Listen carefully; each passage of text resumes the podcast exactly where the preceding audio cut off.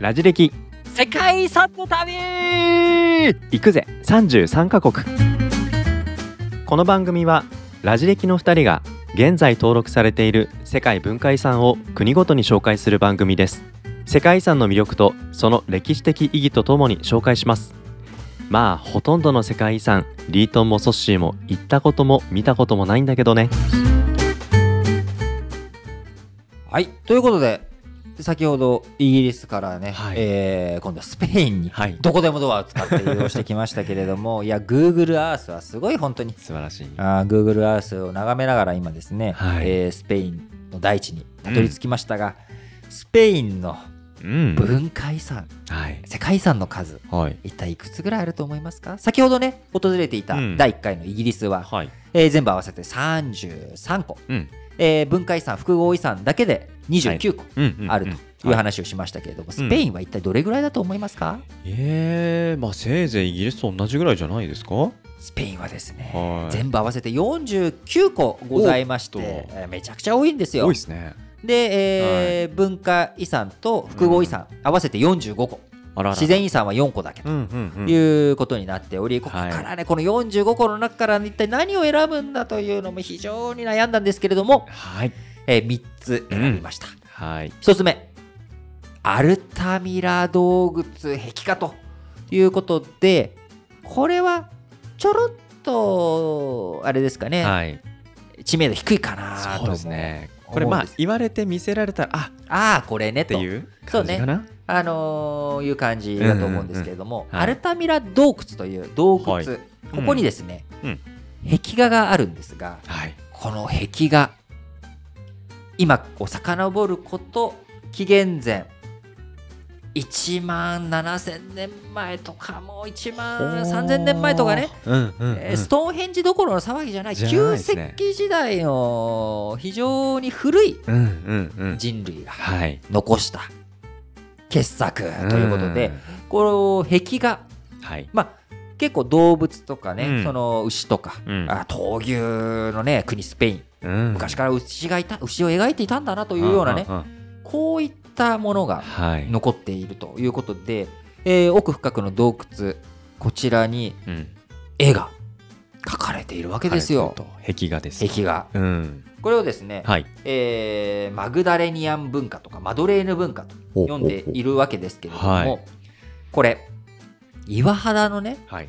凹凸、うん。岩って当然ね壁画なんで、はい。壁に描くわけじゃないですか。壁に描きます。壁っていうのはそれは紙とかみたいにね、断面がピーッと、おまっさらなわけじゃなくて平面じゃない。でこ平面じゃない、うん。でこぼこしてますよね。そうですねそうですね。そのでこぼこをうん。生かしながら、ぼかしの技術をねは出すなどして立体感を表現するなど、うんうん。おこれは普通の絵じゃないぞと。ちゃんとね人間がうん。きちんとリアルにうん。生き生きとなるほど。狩猟の神に対するお供えなのか、はい。あるいはあ何かね、えー自分たちの活動を残したいというものなのうか、ん。名もなきはい。一人一人の芸術家たちがうん。アーティストとしてなのかあるいは一人の人間としてなのかとうん。いうことではい。残していったものになるわけです。なるほど。たまたま偶然そこにわっと衝動的に書いたっていうものとはちょっと違う雰囲気ちょっと多分ねかもしれないですあー技術力というか、うん。その絵の表現力というものを考えていった時うに、ん。これは非常に蓄積があるものだはないとい。うふうに思われるわけなんですが、はい。えー氷河期末の前1万7000年から1万3000年頃にね、うん。まあ、芸術点のお到達点はい。ということに言われておりますがその後、えー紀元前1万3000年から紀元前1万1000年頃にかけて地球の温度が上昇していき人類のライフスタイル。はい。これが変わっていってしまった、うん。氷河期が終わって、えー洞窟から出ていくというようなことになっていった時にまあ壁画というものがうん。描かれなくなっていくということで、こちら、あのースペインのアルタミラ洞窟だけじゃなくフランスにあるラスコーの壁画。うん。これなんかもね有名ですが、えフランスの方では、まあ、表紹介せず、うスペインのアルタミラ洞窟壁画、はえこちら、しえー世界遺産としての登録。1985年、えこちらもカテゴリーは傑作、はい。1番と3番目のうん。消滅。はい。ということで、はい。えー登録されております。はい。続いて2つ目。続いて。はい。続いて2つ目のですね世界遺産。何でしょうか？こちら紹介したいのはやはりアルハンブラ宮殿とおいうことでこれは結構、うんうんうん。旅行好きの方の知名度としては高いんじゃないかなと、高いでしょうねそのスペインの中でのイスラム文化を強く受けた影響そうそうそうそうそうそうそう詳しいじゃん。ねされじゃあそのまま説明して。はい以上でございます。もともとスペインというものスペインイベリア半島。うん。ここはですねローマ時代の影響がありつつ西ローマ帝国滅んだ後にですね西ゴート王国というものが作られていたわけです。でそこに7世紀勃興したイスラム教、アラビア半島で生まれたイスラム教の勢力がその後8世紀に至って、うん。地中海北部。あごめんなさい、えー地中海の南部、うん。えーアフリカ半島の北部、うん。地中海に面した、はい。えーアフリカ。こちらをねアラビア半島からとことことことことイスラム教徒が、うんあー伸長していき、うんそしてジブラルタル海峡を渡ってイベリア半島までやってきて、紀元8世紀初。700年代の頭には古ウマイヤ朝というものがイスラム教、できてうん。イベリア半島全体がはい。イスラム王朝のうん。勢力下になるということになりました。はい。で最初イベリア半島を征服した後ピレネー山脈も越えてうんうん。フランスの方にもイスラム教徒というのは突入していきましたが、はい。こちらねトゥール・ポワティエ間の戦い732年だっけ？ちょっと年号忘れちゃったんだけど、うんうん。えートゥール・ポワティエ間の戦いで当時のフランク王国の、はえーカール・マルテルという人がねはい。粉砕してうん。ピレネー山脈の西側に追い返したと。うん。いうことになりましたがそれ以降もイベリア半島全域というものはですね、えー非常にイスラム教の影響を受けてうん。いうことになっていきましたが、はい。あその後レコンキスタうん。国土回復運動とキリスト教徒の手にイベリア半島を取り戻そうとうん。いう運動が勃興していき、はい。最後1492年ちょうどコロンブスがうん。アメリカ大陸の航路を見つけた年、うん。ここでグラナダという、えーイベリア半島の中でも南西部にあたる都市。ここが滅んだ。ここが陥落したことによって、最後のイスラム王朝であるナスル朝、はいえーこちらがあー滅亡してうん。レコンキスタ運動完了、はい。えーイベリア半島は再びキリスト教徒の土地に戻っていったとうん。いうことになるんですが、はい。えこの忘れがたみ最後のねグラナダの王朝にあったナスル王朝の忘れがたみとして残っているのがこのアルハンブラ宮殿ということでえこれれね場所を隠したら、はいえこれは中東にある遺跡なんじゃないんですか？っていうような印象を与えるぐらいうん。イスラムイスラムしている雰囲気があるわけなんですが、はい。このアルハンブラ宮殿名前。このアルハンブラはい。あるってよくさ、うん。あのーアラビア語のザなんだよね。あるって。そうです。ねなんかアルアハリとかそうそうそうそう。カイカイーダとかね。あのアルカイーダとかもそうだけれども、あるっていうのがザなんでおね。ー。定冠詞。うんうんうん定冠詞なのか、まあ、漢詞なんだ、はい。なのでアルハンブラ宮殿っていうのはうんもともとアラビア語が語源はい。なんだけれども元の意味は赤い要塞というところから来ておりなんとなくね、うん。あのースペインイベリア半島の赤い大地というか、うん。闘牛が始まりそうな雰囲気感うんうん。のあるあるある。部分とはい。いうところでこのアルハンブラ宮殿がはい。非常に大きなねえーそのイスペインの歴史、はい。スペインがかつてイスラム教徒のうん。イスラム王朝の下にあったと。いうこと、これを残してくれているものであり、はい。えー非常に文化遺産としても大きな、うん。ねえーイスラム文化の、おはい。ある一つの頂点うん。到達点として、こちらもお傑作。うん。そして段階。はい。消滅。うんまあね、イスラム教徒としての文化文明というもの。これはスペインから駆逐、はい。レコンキスタ運動によって駆逐されてしまったので消滅文化の一つということで残されておりますが、はい。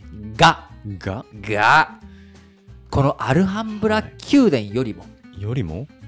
そしてマドリッドにあるうん。スペインの首都マドリッドにあるプラド美術館。はい。これもね、うん。あのー大航海時代の遺産という側面もあり非常に多くの絵絵画は世界遺産にならないけれならないということはね、あのー冒頭の一番最初のうん。ゼロエピソードではい。お伝えしておりますが、そのプラド美術館よりもよりも？よりもうん。スペインで観光客を集めている世界遺産があります。なんとそれは？アルハンブラ宮殿でもなく、ん。プラド美術館でもなくスペインで一番観光客を集めた施設。それはサクラダ・ファミリア。バルセロナということで実はうん。サクラダ・ファミリアね、はい。完成してないというイメージも強いので、うんうん。うんはい。世界遺産とかいうよりかはうん現代建築。はい。19世紀のね、えー1882年から着工されておりますので、はいえ世界遺産なの？とうん。いうふうに思われる方いるいらっしゃるかと思うんですが、はい。えこのアントニ・ガウディの作品群、うん。バルセロナ。の、はい。こちらもですね実は1984年に世界遺産に登録をされております。なるほど。理由は傑作。傑作。以上。以上。いやえ以上じゃない。それだけそれ、まあ、傑作っていうのはもはうその通りなんだけ当れども、然だけど？文化の交流。そして段階を示す作品としてガウディの作品群、うん。サクラダ・ファミリアだけじゃなくね作品群がこちらうん。世界遺産となっており、えーアルハンブラ宮殿プラド美術館を抑えて、うん。スペインで最も観光客を集めた施設ということになっております、なるほど。今申し上げた通りサクラダ・ファミリア1882年から着工となっており1980年代うん。にはいろいろと検討した結果。はい。300年かかるぞとこれはと、まだ完成までこれから。うん。それから100、まあ、プラス200年プラス200年1882年から、まあ、2100年とか2200年ぐらいまでかかっちゃうぞと。そうなんだ。いうふうな予測が立ったんですがその後、い、ろんなね、えー建築技法とか技術発展していったりとか、うん。あとこのサクラダ・ファミリア自体は、うん。食材この罪をあがなう、あらがううん。罪をあがなう教会ということで、えーいろんなそのキリスト教徒のうん。信者のそのお布施とかでね錠剤で作っていくうん。っていうことでなかなか資金が集まらないとかそういったこともあったんだけど、うん。あのー観光収入のはい。増加とか、うん。あそういったこともありガウディはい。1926年に亡くなってるんですがガウディの死後100年2026年までになんとかうん。完成観光できるんじゃないかと。いうふうに一旦言われていたんですがが。がしかし、はい。新型コロナ。これによってうん。建築作業自体も中断。うん。あるいは観光収入もだだ下がり。うん。こういったこともあり今これ収録してるのは2023年ですけれどもはいあと3年じゃ間に合わないと。ということでなかなかね僕らが生きてるうちにこのうん。世界遺産完成を見ることはまだ難どうなんだろうと。まだあと何年かかるんだろうということですがまだねかろうじて僕らが生きてーるうちに、うんうん本当にね僕はい。が小学生の時とかに、あのー小学生中学生？うんうん。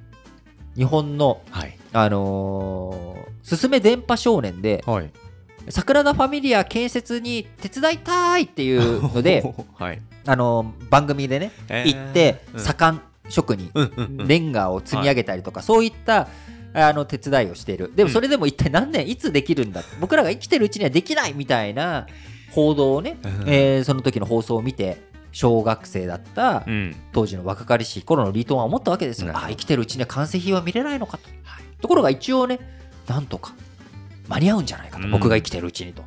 いう期待が込められております、はい。またこの桜田ファミリアの一部うん。分ですけれども、はい。2010年。うん。えー時のローマ教皇ベネディクト16世、はい。えーその桜田ファミリアに訪れバシリカという認定をしました。